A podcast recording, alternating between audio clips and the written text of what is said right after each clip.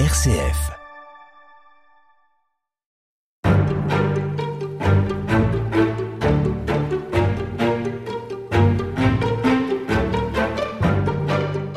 Je ne suis pas surprise non plus de l'avoir aussi généralement regrettée qu'elle a été généralement haïe. Ces mots d'une amie de Jean-Jacques Rousseau concernent la marquise de Pompadour, Madame d'Étiole, née euh, Jeanne-Antoinette Poisson, qui fut la favorite de Louis XV de 1745 à 1752 et qui resta son amie jusqu'à sa mort en 1764. Vous publiez aux éditions du Rocher un livre, un roman intitulé Reine des Lumières. Karinane, bonjour. Bonjour. Vous êtes écrivain, vous êtes passionné d'histoire et donc dans ce livre vous retracez finalement un peu jour après jour l'itinéraire de, de, cette femme qui euh, est probablement une des favorites les plus célèbres. Et je voudrais commencer par euh, vous poser cette question. Qu'est-ce qui, selon vous, explique qu'elle soit passée à la postérité alors que tant d'autres sont tombés dans l'oubli, on, on se souvient à peine de leur nom? Alors, il y a une distinction, à mon avis, qu'il faut marquer entre une maîtresse et une favorite. Et euh, je pense que les rois ont eu de nombreuses maîtresses. Il n'y a eu que quelques favorites, effectivement, qui ont marqué l'histoire. Parce que qu'est-ce qu'une favorite? C'est une maîtresse qui dure. Et ça, c'est très compliqué, parce qu'il faut à la fois, évidemment, le charme et la beauté euh, que recherche le monarque, mais aussi une force de caractère absolument extraordinaire, une capacité à résister dans un milieu hostile, parce qu'en fait, la place est quand même très convoitée. Donc, il faut parvenir à se maintenir aux côtés du monarque, euh, avec des, des, des, des rivales qui, euh, qui tentent de vous faire tomber, euh, il faut savoir déjouer les pièges, il faut savoir déjouer les cabales, il faut avoir une résistance nerveuse à toute épreuve. Et dans le cas de Madame de Pompadour, pour répondre plus précisément à votre question, je pense qu'elle est restée parce qu'elle était extraordinairement intelligente, cultivée, fine, et qu'elle a su accompagner ce siècle qui est un siècle de mutation.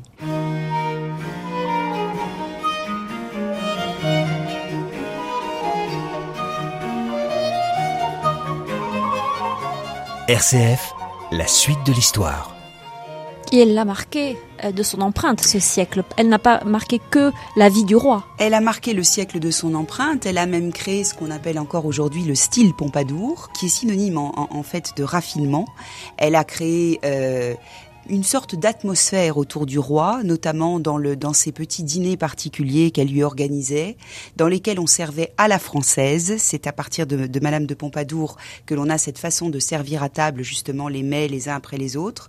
Elle a créé des plats, on a des, des asperges à la Pompadour, et, et surtout c'était quelqu'un qui était extraordinairement euh, esthète.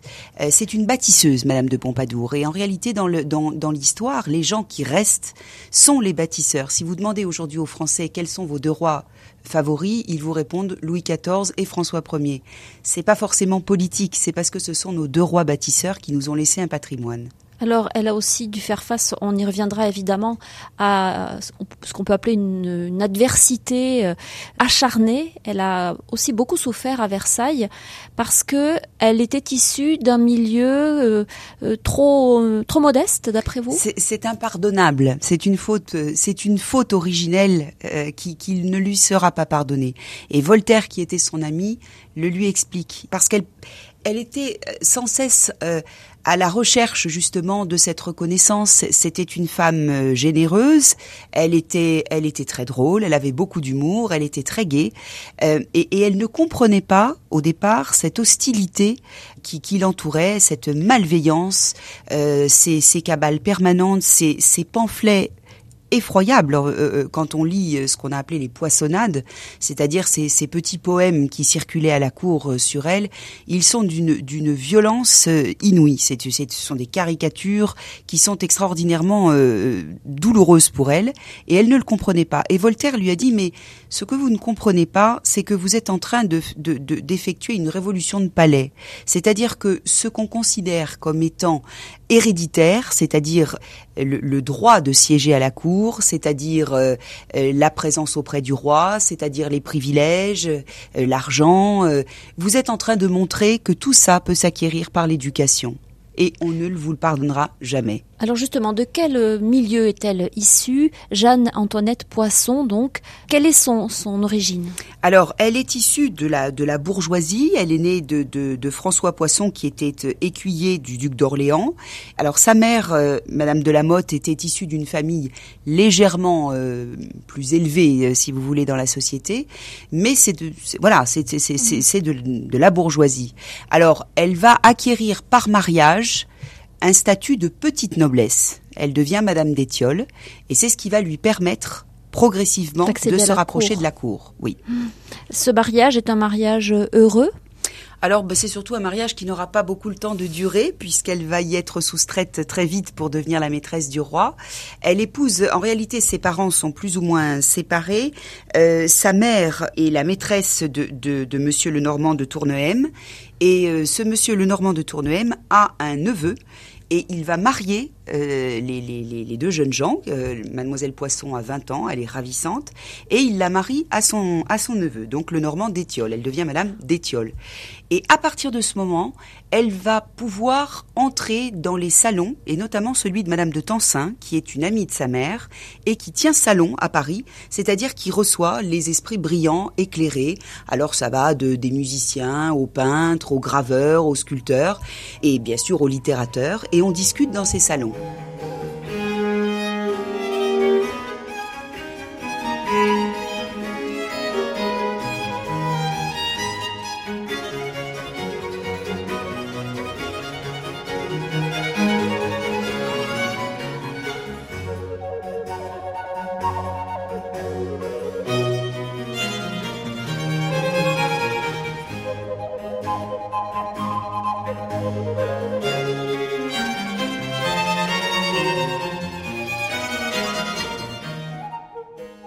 Une petite fille née de, cette, de ce mariage Alors, une petite fille et un petit garçon. Un petit garçon. Euh, voilà, un petit garçon dans un premier temps, une petite fille ensuite, qu'elle n'aura pas vraiment le temps de ni d'élever ni de ni de beaucoup euh, euh, connaître. Le petit garçon euh, meurt en bas âge. Euh, quant à Alexandrine, sa, sa fille, Adorée euh, adorée, euh, oui vraiment, c'était une petite fille intelligente, radieuse, très jolie, euh, qui hélas décède à l'âge de 9 ans, alors qu'elle était déjà, euh, elle était déjà fiancée pour devenir duchesse euh, ultérieurement. Elle était la fierté de sa mère et, et, et ça a été un, un chagrin incroyable pour cette femme qui était déjà à la cour. Euh, Karinan, qu'est-ce qu'on peut dire de euh, cette France de Louis XV Alors le règne de Louis XV est un règne un petit peu singulier. On arrive de la monarchie absolue de Louis XIV. Or Louis XIV a, comme vous le savez, des bâtards, des bâtards légitimés de France qu'il a eu avec une autre grande favorite, Madame de Montespan. Et le problème est que Louis XIV a tout arrangé avant sa mort. Son règne est un règne très long. Il a régné 72 ans. Il a tout arrangé avant sa mort. Il veut que ces bâtards légitimés de France puissent régner à la place de- du duc d'Orléans, puisque euh, le duc d'Orléans est chargé d'assurer la régence. Donc, il a rédigé un testament en ce sens. Quand Louis XIV meurt, évidemment, le duc d'Orléans ne l'entend pas de cette manière. Il n'a pas du tout envie que ce soit le duc du Maine et le comte de Toulouse qui prennent les, les rênes du royaume. Donc, il va devant le Parlement et demande à ce que ce testament soit cassé. Seulement, les choses ne se font pas sans contrepartie. Et le par- eh bien, c'est-à-dire que le Parlement va à ce moment-là exiger du régent de réhabiliter ce qu'on appelle le droit de remontrance. C'est-à-dire qu'à partir de ce moment-là, le Parlement aura le droit de contester un édit royal s'il considère que cet édit ne va pas dans le sens du droit du peuple ou des lois imprescriptibles du royaume. Ça peut paraître anodin, c'est quelque chose qui va miner le règne de Louis XV, euh, puisque en réalité, on se rend compte que ça n'est plus complètement une monarchie absolue. C'est-à-dire que ça va affaiblir son pouvoir. Ça va affaiblir son pouvoir, et même si le, le- le cardinal Dubois essaye en, en 1718 de revenir en arrière et de, et de faire abroger euh, cette- ces dispositions, il n'y parviendra pas. Et euh, on, on se rend compte que finalement, le règne de Louis XV est une sorte de mutation vers ce qui aurait dû probablement aboutir à une monarchie constitutionnelle. Et c'est en cela que le siècle des Lumières est un siècle de transition. Une période de combat aussi, de, guerre Une période de guerre, mais c'est une période plutôt, euh, j'allais dire, plutôt positive pour la France, puisque on, gagne des batailles gagne, importantes. Voilà, on gagne des batailles importantes.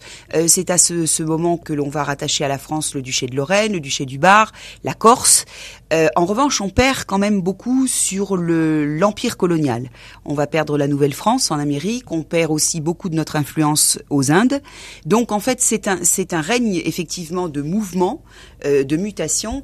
Aujourd'hui, on s'accorde à dire que ça n'est pas du tout le règne négatif que l'on a pu euh, décrire, que Louis XV n'était pas ce roi faible qui a été décrit non plus, mais je et je pense qu'on reviendra plus tard là-dessus.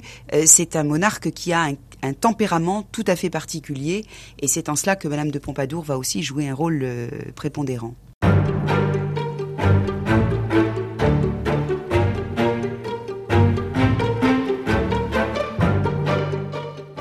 Vous euh, disiez rapidement précédemment que on redécouvre finalement un peu le règne de Louis XV et notamment sur la personnalité de ce roi qui était une personnalité assez complexe, assez sombre notamment. Qu'est-ce qu'on peut dire de ce roi? D'abord, est-ce que c'était véritablement un roi mélancolique?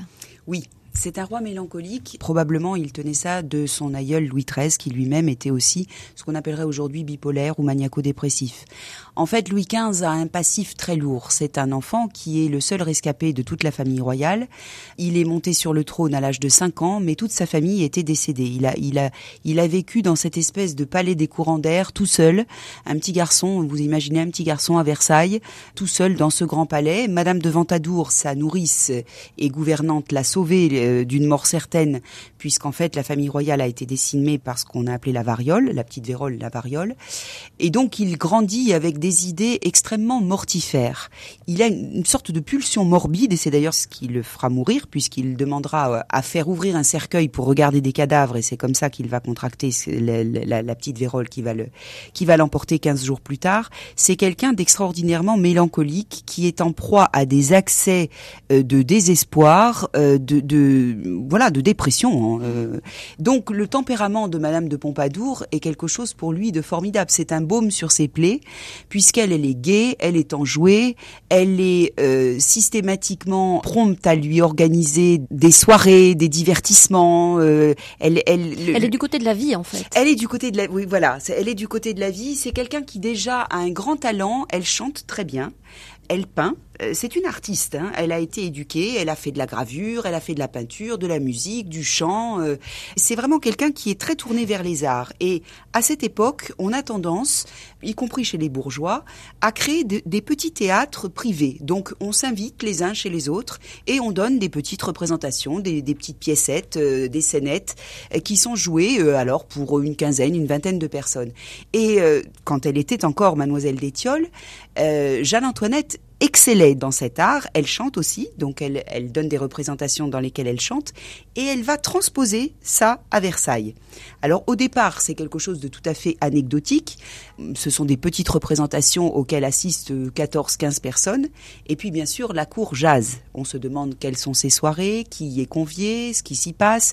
Vous savez très bien que dès lors qu'il y a un petit peu le mystère, c'est la porte ouverte à tous les ragots et, à toutes les choses les, les, plus épouvantables, mhm. les fantasmes. Euh, donc on est obligé d'étendre un petit peu ces soirées, de les ouvrir au moins à une centaine de personnes. Donc on commence à être très inventif. On va, on va utiliser l'escalier des ambassadeurs qui est transformable en 7 heures et devient une pièce de théâtre, une scène de théâtre, avec tout ce qu'il faut, une sorte de machinerie, les décors qui montent, qui descendent. Et ces pièces sont en réalité déjà semi-professionnelles. Les gens qui y travaillent, ils travaillent vraiment d'arrache-pied. Il y a vraiment, on est, on est très engagé. Ces spectacles sont des spectacles de qualité. Et Madame de Pompadour comprend une chose. Louis XV est agoraphobe. En plus d'être dépressif, il a horreur de la foule. Tout ce qui est représentation le tétanise, contrairement à son, à son bisaïeul. Il n'aime pas du tout ces cérémoniales de cour. Il s'y sent très mal à l'aise. D'ailleurs, il va redéfinir les volumes de Versailles pour pouvoir vivre dans des pièces à taille humaine. Et Madame de Pompadour comprend ce besoin qu'il a d'échapper au public. Et elle va organiser une, une sorte de vie parallèle, de vie bourgeoise, pour le roi. À l'intérieur même de Versailles. À l'intérieur même de Versailles. C'est-à-dire que vous avez d'un côté la monarchie qui s'exerce avec effectivement euh, le rituel du lever du monarque, le cérémonial du grand coucher, etc. Et dès qu'on a terminé ça, Louis XV passe la porte et entre dans des petits appartements qu'il a fait construire, qui sont d'ailleurs bien mieux chauffés, parce qu'il, contrairement à son bisaïeul, il s'enrhume. Donc ils sont déjà bien plus confortables, bien mieux chauffés. Il ne dormira pas dans le lit Louis XIV. Il commence par y dormir, mais il se sent, il se sent terrifié et très très mal dans cette, dans cette pièce. Donc en fait, il fait le grand coucher, la cour assiste au coucher du roi, et dès que la cour est sortie, le roi se relève et quitte. Rejoint les appartements. Voilà, et euh, rejoint des appartements. Plus intimes. Voilà.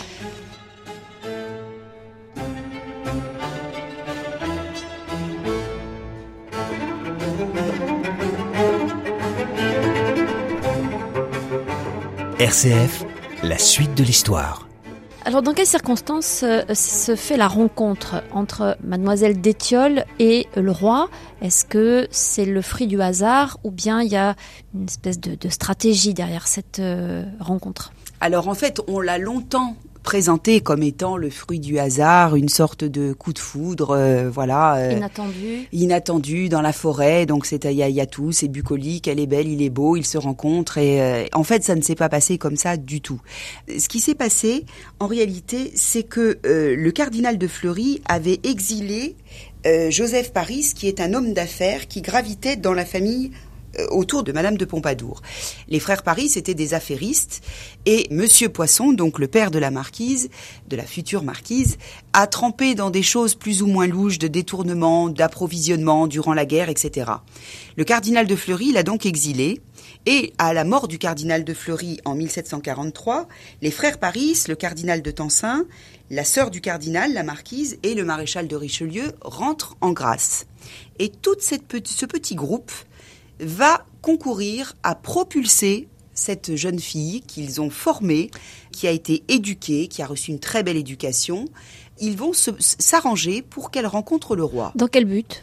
Dans le but de la faire devenir une favorite, dans le but de faire en sorte que qu'elle s'empare du cœur du roi et probablement et de bénéficier à leur tour des faveurs du roi finalement. Bien sûr, puisque le nerf de la guerre étant l'argent, on se dit que le roi aura toujours besoin effectivement de pour mener ses, ses campagnes, pour la cour, pour euh, voilà, le roi le roi a besoin d'argent et les frères Paris, ce sont des banquiers d'affaires et ils ont décidé de s'avancer euh, vers le trône et, et d'accéder au roi et comment euh, le, le, faire sinon que par cette jeune fille très fraîche et magnifique, à un moment où le roi justement est un peu en déshérence sentimentale, puisqu'il a perdu sa maîtresse précédente, Madame de Châteauroux, et qu'il n'a pas encore remplacé euh, cette dernière. Donc euh, leurs espoirs sont comblés au-delà de, leur espérance, on imagine. Absolument. La rencontre a lieu dans la forêt de Fontainebleau. Le roi tombe euh, de manière presque fortuite sur cette jeune fille qu'il trouve ravissante. Les portraits qui sont faits d'elle montrent effectivement qu'elle est très jolie.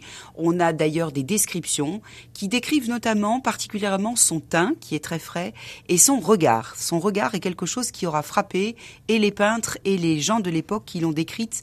Elle avait vraiment un regard à la fois intelligent et de très, une très très jolie couleur d'yeux d'un bleu très profond. Oui, bleu, bleu un peu gris, un peu d'orage. Oui, un, très joli regard. Elle a, alors ça, ça va paraître drôle pour les, peut-être aujourd'hui, mais elle a un très joli sourire. Elle a toutes ses dents. Ça n'était pas le lot de tout le monde à la cour, évidemment, à cette époque. Donc, elle a un très très joli sourire et elle ravit le roi quand elle le rencontre parce qu'elle le fait rire, ce qui n'est pas forcément chose aisée pour Louis XV.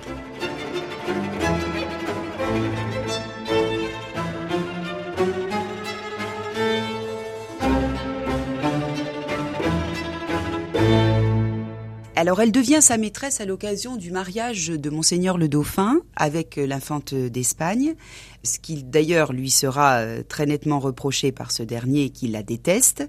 Euh, les enfants de Louis XV l'appellent même maman putain, donc c'est vous dire la haute estime euh, en laquelle ils tiennent Jeanne-Antoinette. Elle devient sa maîtresse en, fait quelque temps après cette rencontre, juste après le bal des ifs qui a marqué les esprits puisque le roi a été déguisé en if pour ne pas être reconnu. Cette, il y a d'ailleurs une très célèbre gravure de Cochin qui a reproduit le bal des ifs et c'est vrai que c'est quand même assez euh, incroyable de voir euh, ces arbres qui dépassent. On ne reconnaît pas le roi puisqu'il est déguisé comme six autres gentilshommes avec lui. Et donc elle devient effectivement sa maîtresse. Au départ, Louis XV n'a pas prévu de l'installer à Versailles. Pourquoi? Il préfère garder privé ce qui est privé. Pourtant, ça se sait. Ça se sait, mais on subodore que ça, on se dit, wow, ça, sera une passade. Oui, c'est voilà, elle, elle, va pas rester. Et Louis XV, lui, est très secret. Il a très envie d'avoir une vie privée. Ce cérémonial lui pèse.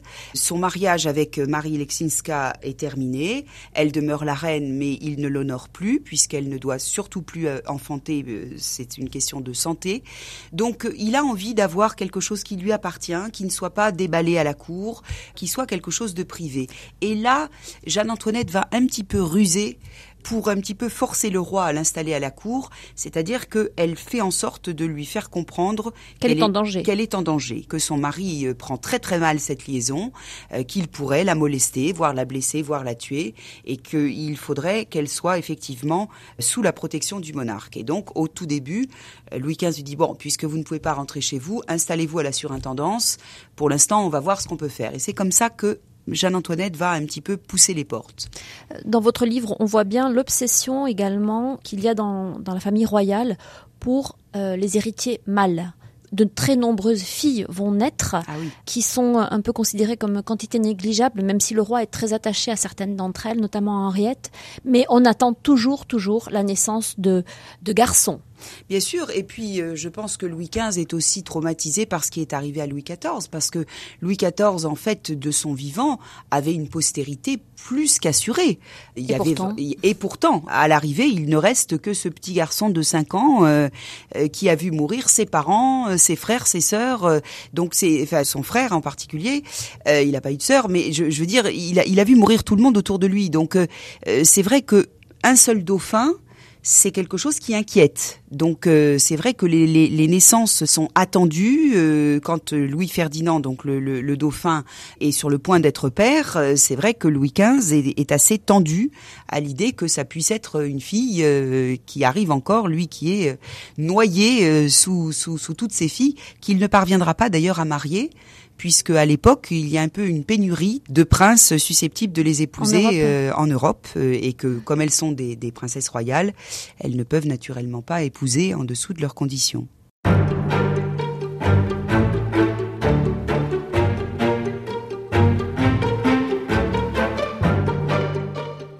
On a parfois un peu de mal à s'imaginer ce que pouvait être la vie à la cour, à Versailles. À quoi ressemblait une journée, par exemple, pour la marquise de Pompadour, qui vivait donc euh, proche du roi Louis XV, qui avait finalement euh, fini par l'installer dans les murs?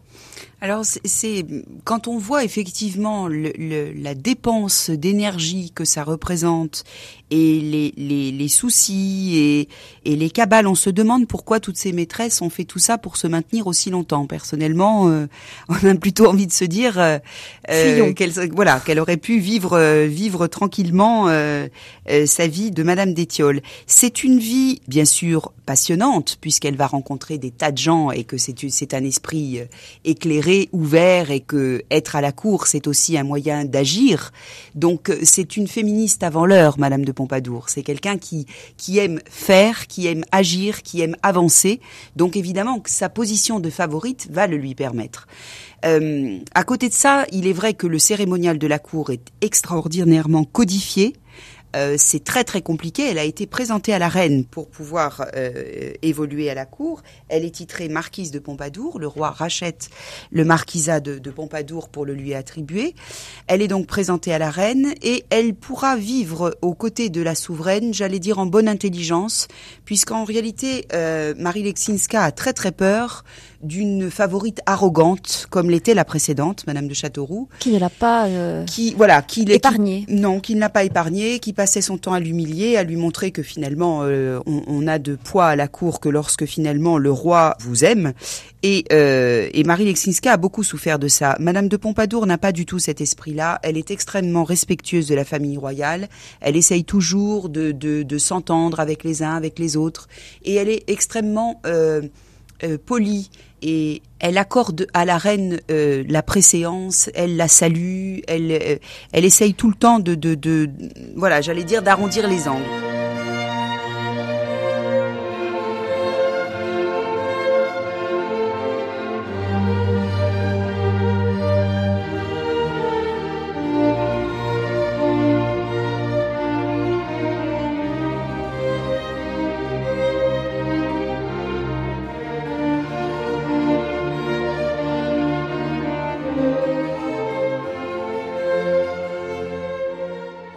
Dans le livre, racontez qu'elle elle lui suggère même d'écrire à la reine euh, pour lui donner des nouvelles, pour la faire venir. Elle rapproche même le roi et la reine. Oui, oui, elle rapproche même le roi et la reine parce qu'elle considère que d'abord la reine, euh, bon, est la reine et que donc on lui doit le respect, et puis que euh, ce, ce, mariage a quand même été consacré. Elle culpabilise parce qu'on oublie souvent ce, ce, cette dimension-là, mais elle, est, elle est chrétienne. Donc pour elle, c'est compliqué de se dire qu'elle est adultère et que par sa faute le roi est adultère aussi. Il y a une vraie interrogation religieuse hein, de pour, Louis XV. C'est quelqu'un qui a une foi profonde, mais qui estime qu'avec la vie qu'il mène, il n'est pas digne d'être le représentant de Dieu sur terre. Vous connaissez le cérémonial des écrouelles, euh, bon, le roi te touche, Dieu te guérit.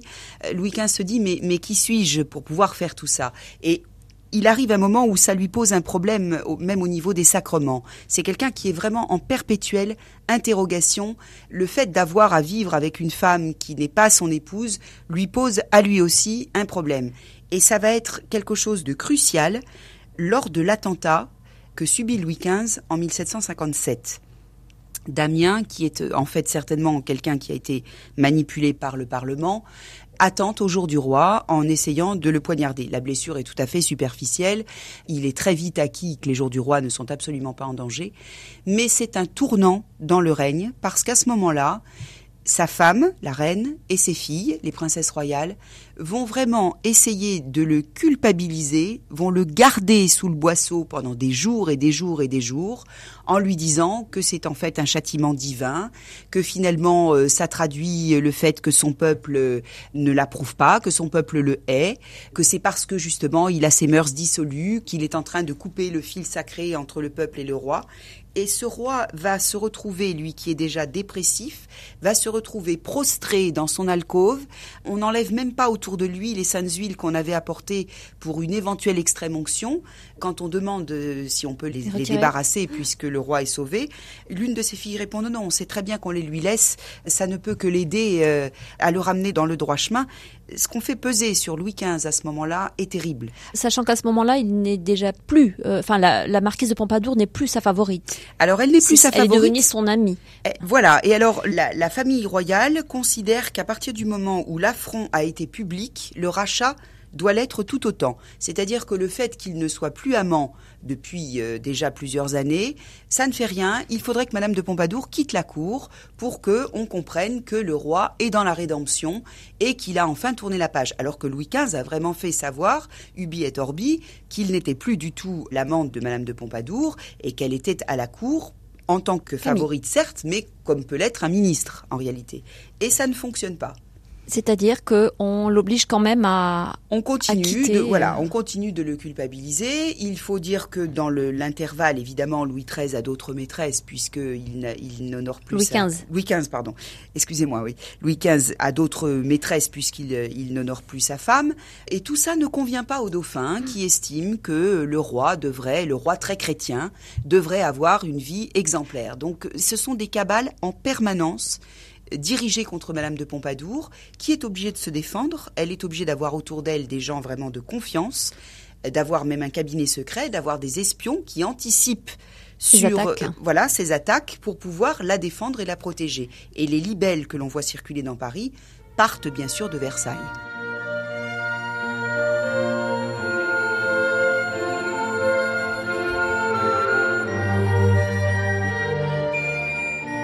RCF la suite de l'histoire. Est-ce qu'on peut dire que ces deux-là se sont vraiment aimés? Oui, ça, je le dis, c'est incontestable. Euh, il est évident qu'il y avait un intérêt pour l'un comme pour l'autre. Celui de Madame de Pompadour est évident, on ne revient pas là-dessus, elle est la favorite. Celui de Louis XV peut se comprendre aussi. On a essayé de remplacer Madame de Pompadour. Il y a eu des cabales pour euh, pousser à la place une duchesse, une, une marquise, euh, parce que ça choquait la cour que les prérogatives d'une favorite reviennent à une femme de basse extraction. Donc on a vraiment essayé de la faire partir et de la remplacer. Louis XV a très vite compris que derrière elle, il n'y avait plus les frères Paris. Elle s'en est affranchie très vite. C'est eux qui l'ont propulsée, mais c'est une femme indépendante, indépendante d'esprit, et elle a fini par leur dire, bon, vos affaires sont vos affaires, moi ce que j'en pense et ce que je dis au roi, c'est aussi mon opinion personnelle. Et c'est quelque chose d'inestimable pour Louis XV qui comprend qu'il n'y a pas derrière Madame de Pompadour une grande famille prête à, avancer dans l'ombre pour pousser ses pions, comme il y en a eu euh, les Guises, les Condés, elle les est sincère. Elle est sincère. Alors elle peut se tromper, bien sûr, comme tout ministre. Il peut lui arriver de lui donner des conseils qui ne soient pas pertinents, un avis qui n'est pas judicieux, mais il sait qu'elle est sincère, qu'elle est entièrement tournée à son service. Et toute sa correspondance le montre. Elle a tout le temps œuvré à la grandeur du roi, à sa magnificence, à son rayonnement, à faire en sorte que dans le règne, on se souvienne que voilà, Louis XV aura fait ci, Louis XV aura fait cela. Elle travaille tout le temps pour lui comme un ministre de la culture. Mais alors, est-ce que ça veut dire qu'elle a un rôle politique? Oui, de quel ordre alors exactement? Alors aujourd'hui, on est revenu sur l'idée de ce monarque faible qui se laisserait mener par sa maîtresse, laquelle serait dirigée par euh, simplement des bourgeois d'affaires. Le schéma n'est pas du tout celui-là. Louis XV était quelqu'un qui avait ses opinions, qui a mené sa politique comme il devait la mener. Il a beaucoup plus été gêné par le Parlement et par cette espèce d'isolement que peut subir un monarque. Il a souhaité faire des réformes et il s'est opposé, il, a senti une opposition et de l'Église et des nobles qui ne voulaient pas euh, renier euh, sur leurs avantages. Mais ils ont mené en réalité une politique comme un couple à la tête de l'État. Ils étaient ensemble, ils en discutaient, il en parlait avec elle. Elle lui évitait aussi euh, toute la partie euh, difficile, recevoir les ambassadeurs, discuter. Euh, Louis XV est, un, on dirait aujourd'hui un taiseux, donc c'est c'est pas quelqu'un qui est dans le verbe, qui aime la discussion. donc elle reçoit comme ça tous les gens qui veulent demander des charges, des, des avantages. Elle reçoit les ambassadeurs des pays étrangers. Elle représente la communication, si vous voulez. Et elle reçoit bien. Et elle reçoit bien. Elle reçoit bien. Elle est très instruite. Elle est intelligente. Elle est fine elle est pertinente et elle connaît aussi tous les rouages de la cour. C'est ça aussi qui frappe chez Madame de Pompadour. Elle a vite appris. Elle a très vite appris. Voilà, c'est quelqu'un qui apprend très très vite. Elle a une adaptabilité, un talent pour ça, pour comprendre les choses. Elle s'est très vite entourée de philosophes, d'esprits éclairés. Voltaire était son ami. On n'imagine pas Voltaire perdre du temps avec une femme qui n'aurait pas d'esprit. Euh, donc elle, elle a très très vite compris quels étaient les codes de cette cour, comment effectivement s'y maintenir, quels étaient les pièges dans lesquels il ne fallait pas qu'elle tombe. Et elle est à la fois le ministre euh, des Affaires culturelles, elle est une chargée de communication, euh, une ambassadrice de charme. Elle représente tout ça à la fois.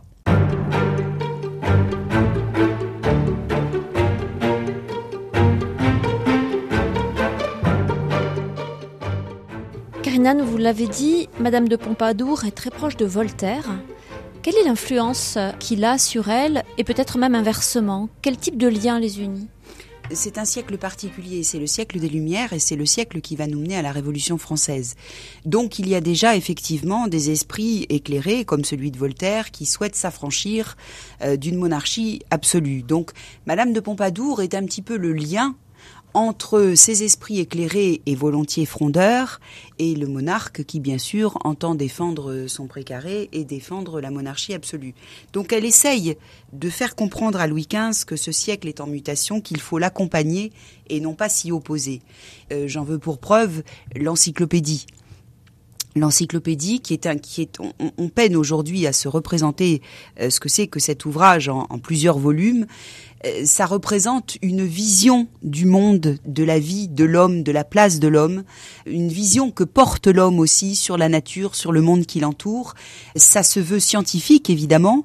C'est un ouvrage collectif de scientifiques. Il y a des, des naturalistes, il y a des mathématiciens, il y a des musiciens euh, qui vont participer à cette énorme, énorme, énorme entreprise, entreprise à laquelle s'opposent les dévots puisque l'Église a une vision nette et précise du monde qui nous entoure, qui est une, une, vision euh, religieuse et ne souhaite pas que l'on s'en détourne.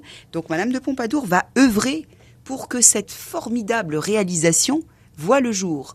Alors Louis XV, évidemment, est un petit peu partagé, parce que d'un côté, sa maîtresse lui dit, mais si, euh, c'est vraiment formidable, on parlera de votre règne en disant, voilà, le roi a compris que c'est sous Louis XV qu'on a fait telle et telle chose. C'est sous Louis XV, par exemple, qu'on a vu la première école vétérinaire. La France est le premier pays au monde à avoir créé une école vétérinaire. Donc, euh, c'est une façon d'appréhender le, le, le, monde, les animaux, le, tout à fait différente, comme étant des créatures dignes de respect, etc. C'est la place de l'homme dans la création. La place de l'homme dans la création. Et ça, c'est très, très, très important. Et elle le comprend, et elle l'accompagne, elle l'encourage, elle le pensionne aussi, et elle va participer à ce formidable élan qui fait qu'effectivement on appelle ce siècle le siècle des Lumières. C'est une sorte de mécène? C'est un, oui, c'est une esthète, c'est un mécène, c'est une femme euh, très érudite. Quand elle se fait représenter par euh, Quentin de la Tour, le, le très joli tableau que j'ai mm. choisi pour la couverture de mon livre, elle se fait représenter en train de tenir une partition de musique avec des livres derrière elle, comme pourrait l'être un ministre de la Culture. Donc pour elle, c'est quelque chose de, de, de très important. Ça n'est pas une maîtresse qui souhaite être aux côtés du roi euh, simplement pour avoir de l'argent, des belles toilettes et, euh, et un carrosse euh, attelé à six chevaux comme pouvait l'être Madame, Madame de Montespan. ça n'est pas du tout, du tout ce tandem-là. La suite de l'histoire.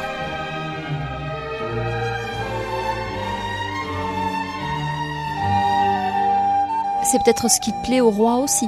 C'est ce qui plaît au roi aussi, d'ailleurs. Il y a une certaine, comme vous le disiez, une certaine méfiance vis-à-vis de, de, ces nouvelles idées. Alors il y a une méfiance euh, vis-à-vis de ces nouvelles idées parce qu'il comprend évidemment que ça peut affaiblir son, son pouvoir. Euh, il n'est peut-être pas encore prêt à une monarchie euh, constitutionnelle et en même temps il est aussi très séduit puisque lui-même est un homme très cultivé. Il a, il a reçu une éducation très soignée et il est lui aussi intéressé par l'astronomie, la médecine. C'est quelqu'un qui va s'intéresser à beaucoup beaucoup de choses euh, Louis XV.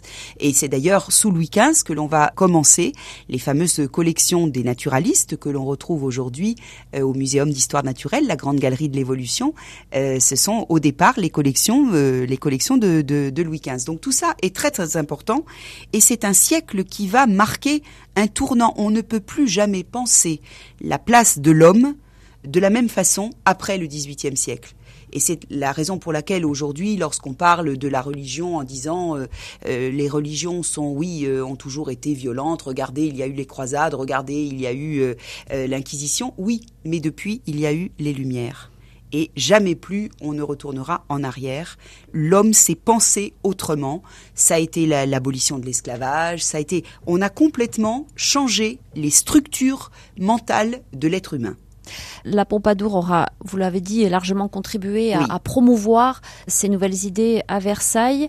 Ça contribue aussi à la déferlante de, de violence dont elle fait l'objet. Oui, parce que euh, Madame de Montespan, il est intéressant de les comparer. Madame de Montespan est une femme qui est titrée, elle est la maîtresse de Louis XIV, elle a des quartiers de noblesse à n'en plus finir, elle est très titrée et elle va donner des bâtards au roi sans arrêt. Donc elle est dans son rôle de maîtresse, de mère.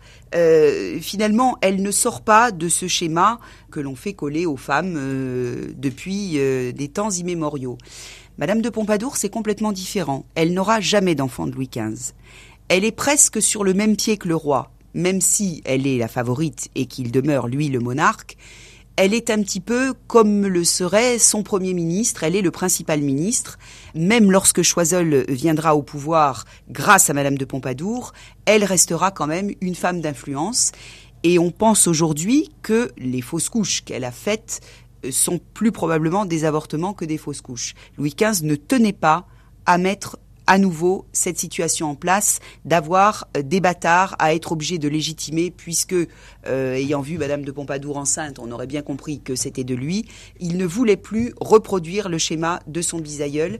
Donc il a vraiment fait en sorte que jamais, jamais, jamais des bâtards ne gravitent aux marches du trône. Ça n'empêche pas, donc encore une fois, la, violence à son égard. Est-ce que justement ça ne fragilise pas euh, sa situation à Versailles? Est-ce que si elle avait eu des enfants du roi, elle aurait été assurée en quelque sorte d'une certaine sécurité?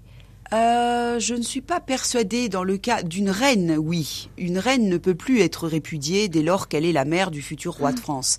Euh, on l'a vu avec Catherine de Médicis qui a été dix ans sans enfanter. Elle était très très fragilisée par cette situation-là à la cour.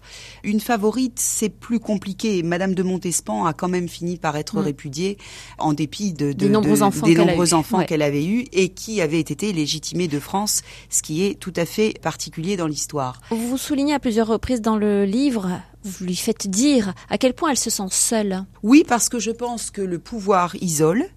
Donc il est très très difficile effectivement pour elle d'être à la cour. Louis XV ne peut pas la protéger de tout.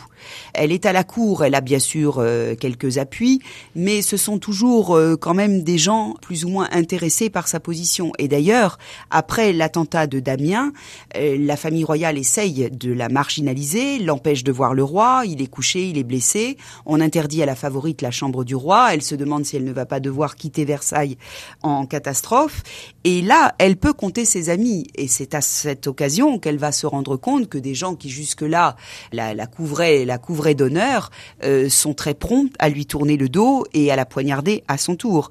Donc, euh, elle est suffisamment intelligente pour comprendre qu'il ne faut pas prendre pour euh, de l'amitié sincère euh, ce qui n'est que de l'intérêt lié à sa position. Et en effet, elle est assez seule. En dépit du fait qu'elle a fait venir euh, une femme avec qui elle a grandi, qu'elle aime beaucoup, qui lui sert de confidente, elle est effectivement, oui, seule, euh, seule à la cour. Elle ne parviendra jamais à avoir une véritable amie parmi les femmes titrées de la cour.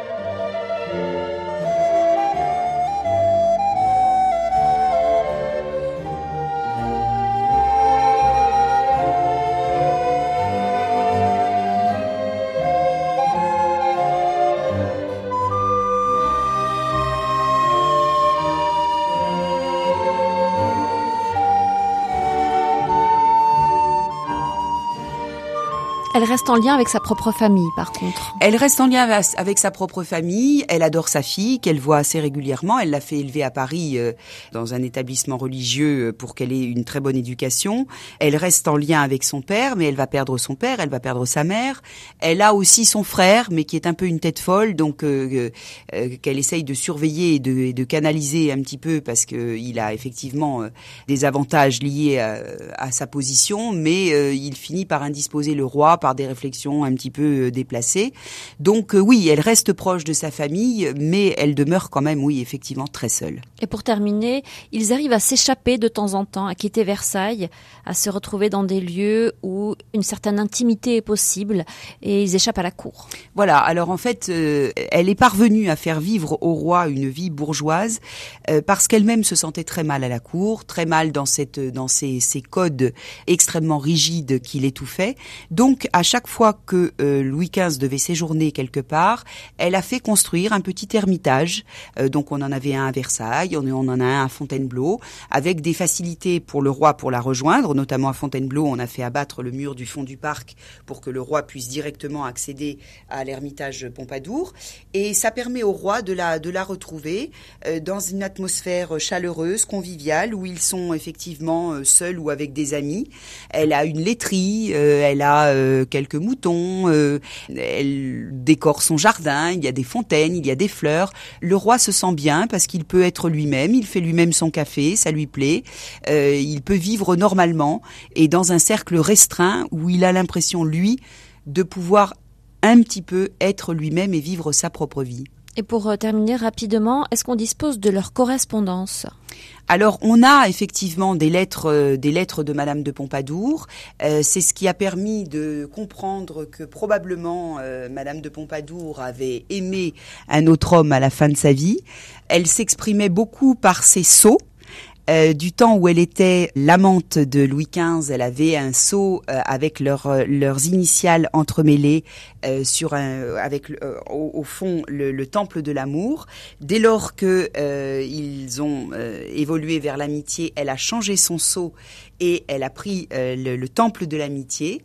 Et avec ce, cet homme que les, les dernières découvertes euh, ont mis à jour, euh, Henri Bertin, euh, on pense effectivement, euh, dans les quatre dernières années euh, qui ont précédé sa mort, qu'elle a en tout cas été amoureuse de lui. Elle, on a trouvé sa correspondance et c'est certainement effectivement son dernier amour.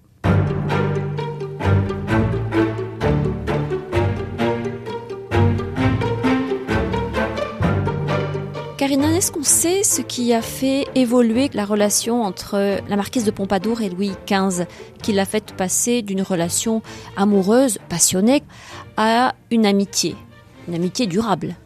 Alors, les, historiens ne sont pas tous d'accord sur l'ardeur de Madame de Pompadour. Alors, euh, il est certain qu'elle prenait euh, des, recettes un petit peu bizarres euh, pour retrouver une ardeur dans les bras de son amant qui visiblement lui faisait défaut. Ce qu'on sait, c'est qu'elle avait des problèmes de santé, des problèmes gynécologiques qui devaient certainement rendre les relations sexuelles douloureuses, jusqu'à la mener à cesser complètement, au moins pendant une durée, une durée assez longue.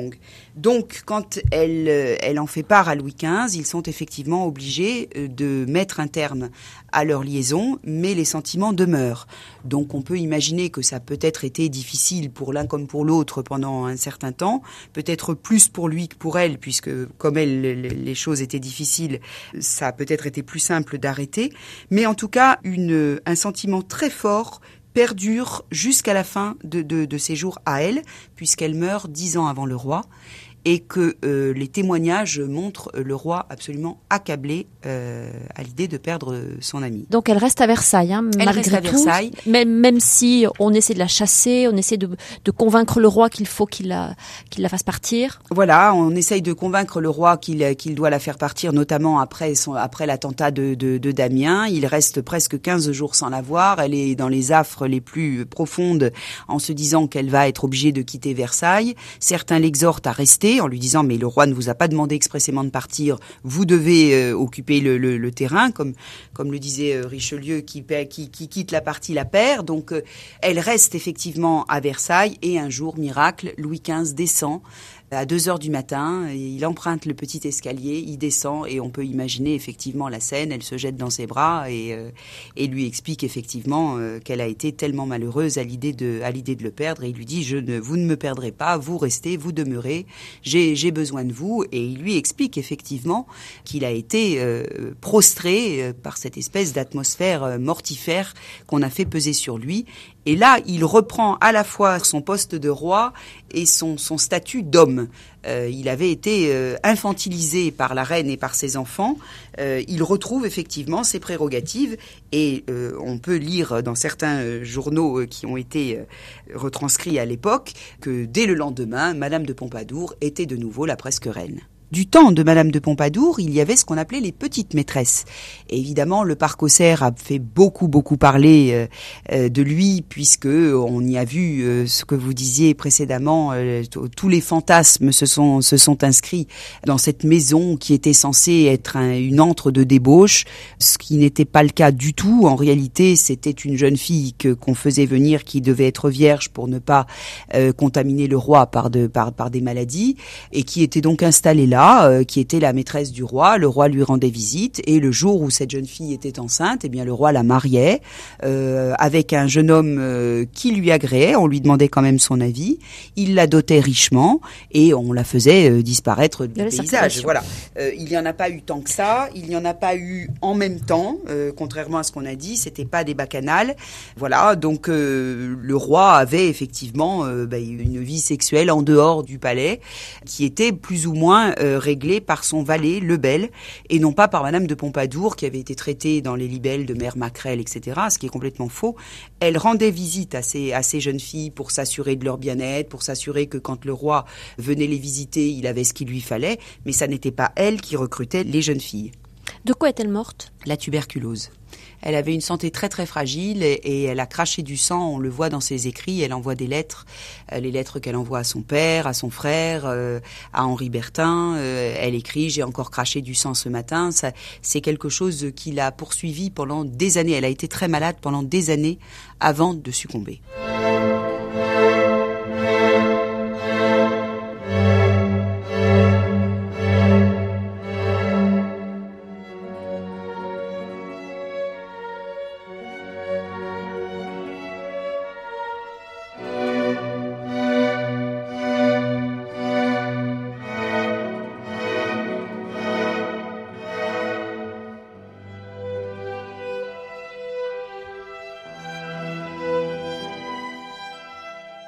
Est-ce qu'elle a été malheureuse à partir du moment où elle n'est plus la favorite de Louis XV, même si elle reste son amie?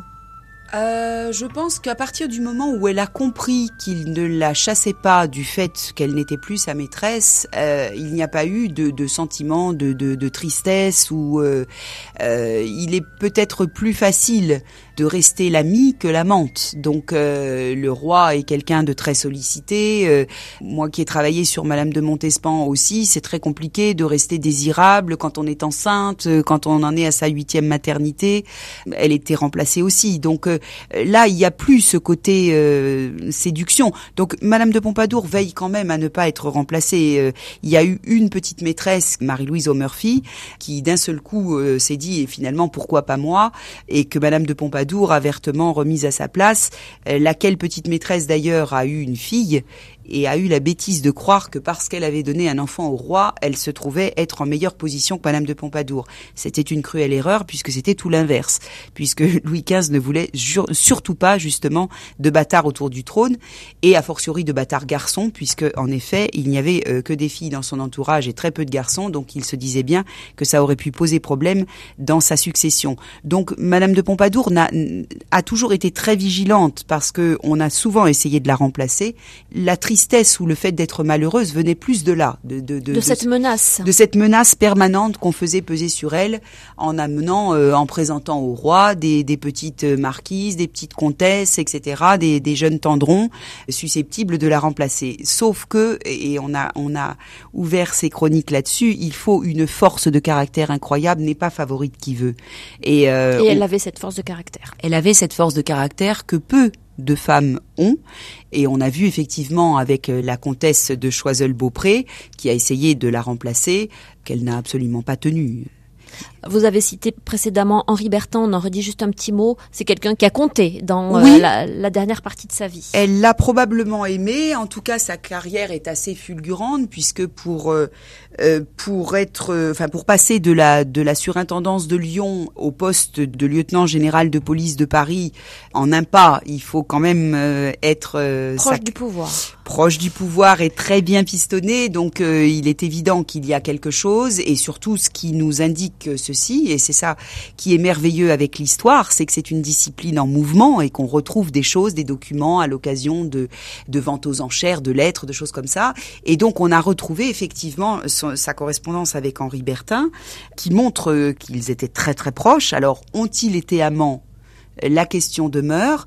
En tout cas, ils se sont aimés. Ça, c'est une évidence puisque leurs lettres sont des lettres d'amour et que Henri Bertin est dans l'entourage vraiment de, de, de la marquise euh, très proche euh, à partir de 1761. Euh, donc vraiment les, trois dernières années de la vie de la marquise, il est vraiment son chevalier servant et on le sait grâce à ce sceau donc qu'elle fait éditer pour pouvoir fermer ses lettres, les lettres qu'elle lui envoie et c'est un sceau sur lequel initiales sont entrecroisées avec celles d'Henri Bertin, avec comme fond le temple de l'amour, ce qui, chez Madame de Pompadour, on l'a vu avec Louis XV, traduit justement euh, son état d'esprit.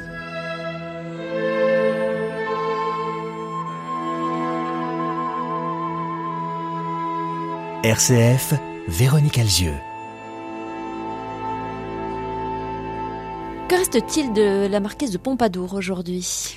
Alors il reste le palais de l'Élysée qui lui a appartenu, et puis il reste son style inimitable, euh, le style Pompadour, et puis peut-être euh, une certaine forme de féminisme avant la lettre, c'est-à-dire que c'est une femme qui démontre que contrairement à ce qu'on a voulu nous faire croire au, XIXe siècle, qui est un siècle très misogyne, qu'il y a vraiment des femmes qui ont été des femmes politiques. On connaissait Aliénor d'Aquitaine, on connaissait Diane de Poitiers, Catherine de Médicis, Anne d'Autriche, qui ont été vraiment des, femmes de tête.